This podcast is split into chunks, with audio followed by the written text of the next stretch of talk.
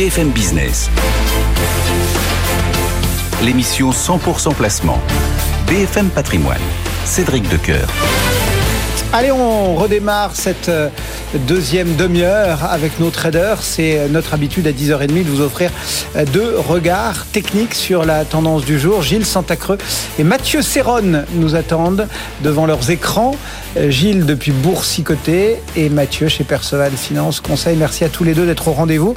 Gilles, comment voyez-vous les choses entre deux Powell et en regardant peut-être encore un peu plus haut que les 7401 points? Alors oui, il est vrai que lorsque l'on regarde un petit peu la, configuration technique, donc suite aux dernières déclarations de, Jérôme Powell, on a eu donc une grosse baisse du côté des, États-Unis que l'on a pu observer hier jusqu'à la, clôture des futurs. Mais on voit que dès ce matin déjà, on a des tentatives de rebond. On a ouvert avec un gap, euh, donc un gap baissier euh, dès l'ouverture euh, ce matin sur le CAC 40. On est revenu au niveau du plus bas de la séance précédente et là, il semblerait que, l'on reparte un, un, petit peu à la baisse. Alors Aujourd'hui, c'est ce gap qui va être intéressant euh, d'observer puisque le fait euh, d'avoir éventuellement une ouverture sur un gap qui est juste comblé et qui ensuite confirme le mouvement nous indique que l'on peut être sur un mouvement effectivement qui peut euh, durer et se prolonger. Lorsque l'on lorsque l'on analyse un petit peu ce qui s'est passé hier, Jérôme Powell a défini effectivement et a confirmé que la, la, politique restrictive euh, de hausse des taux de la part de la Fed risque de durer euh, plus longtemps que ce qui était prévu, puisque l'inflation semble plus solide euh, que ce qui était prévu aussi. Mais on a une, une politique monétaire en fait qui va se prolonger parce que entre guillemets, l'économie va presque trop bien. Donc, quelque part, c'est une mauvaise nouvelle, mais qui inclut aussi une bonne nouvelle. C'est peut-être ce qui peut expliquer que les marchés baissent relativement peu euh, aujourd'hui.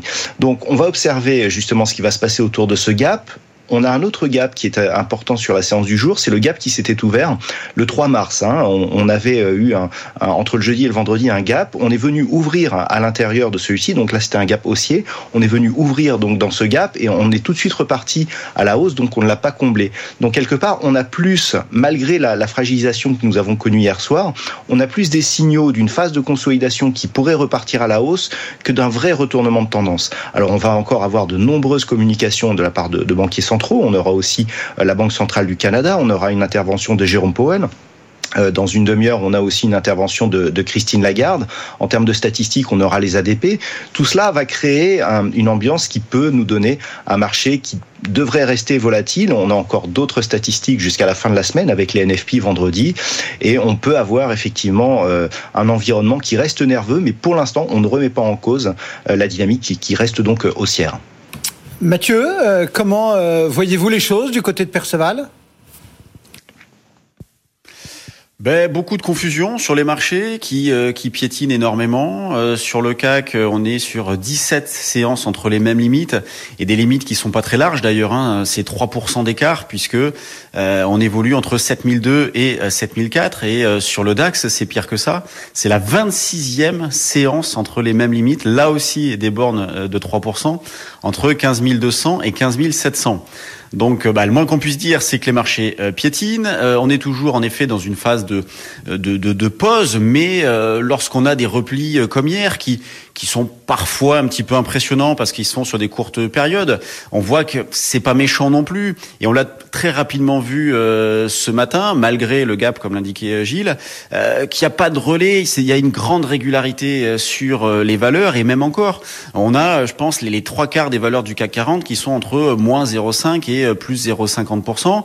le tout dans des volumes qui sont extrêmement faibles, puisqu'on est autour des, des 400 millions d'échangés sur sur l'indice CAC 40, donc sur Euronext.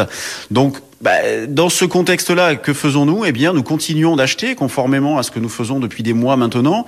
On se raccroche à la tendance de fond qui reste euh, orientée euh, à la hausse, même si à court moyen terme on tend vers du neutre. On continue tout de même de travailler à l'achat puisque les niveaux euh, d'alerte restent restent assez éloignés. sur le cas qu'il faudrait à minima casser les, les, les 7080, voire les, et surtout les 6950 pour envisager un retournement de tendance. Donc on n'en est pas là, hein, puisque on est quasiment 300 points au-dessus.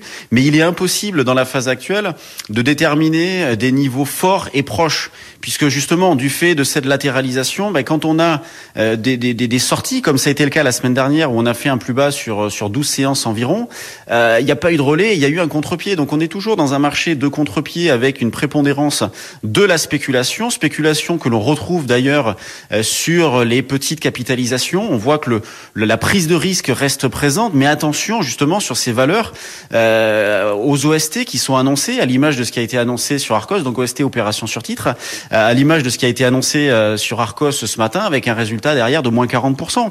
Donc euh, oui, c'est vrai que sur les grosses capis, bah, les grosses et moyennes, c'est un petit peu frustrant dans la phase actuelle parce que il se passe pas grand chose. Donc c'est vrai que les spéculateurs peuvent être tentés d'aller sur des dossiers un petit peu bancals, mais attention, est-ce qu'il ne vaut mieux pas dans cette phase-là rester un petit peu sur la touche, rentrer sur des valeurs de qualité Il y a encore des opportunités, il y a encore des valeurs de qualité qui sont un petit peu en retard et garder si munitions pour à un moment donné un, repli, un repli un petit peu plus marqué et justement sur le cas qu'on pourrait envisager un repli jusqu'au 7000. Pour l'instant, voilà, c'est un peu le scénario qu'on a, je pense, tous dans la tête. Si jamais le CAC retrace d'une manière significative bah, autour des 7000, ce serait l'occasion de reprendre des initiatives à l'achat. Sinon, à court terme, eh bien, on continue d'acheter. Et en ce qui me concerne, je suis placé euh, sur les 7305 pour jouer le, le double appui avec ce matin, jusqu'à 7280 où là, il y aurait absolument aucun problème.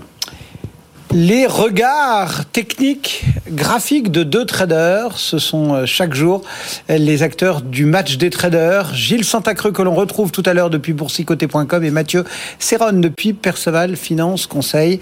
Le marché parisien en tout petit repli de 0,28%, 7319 points.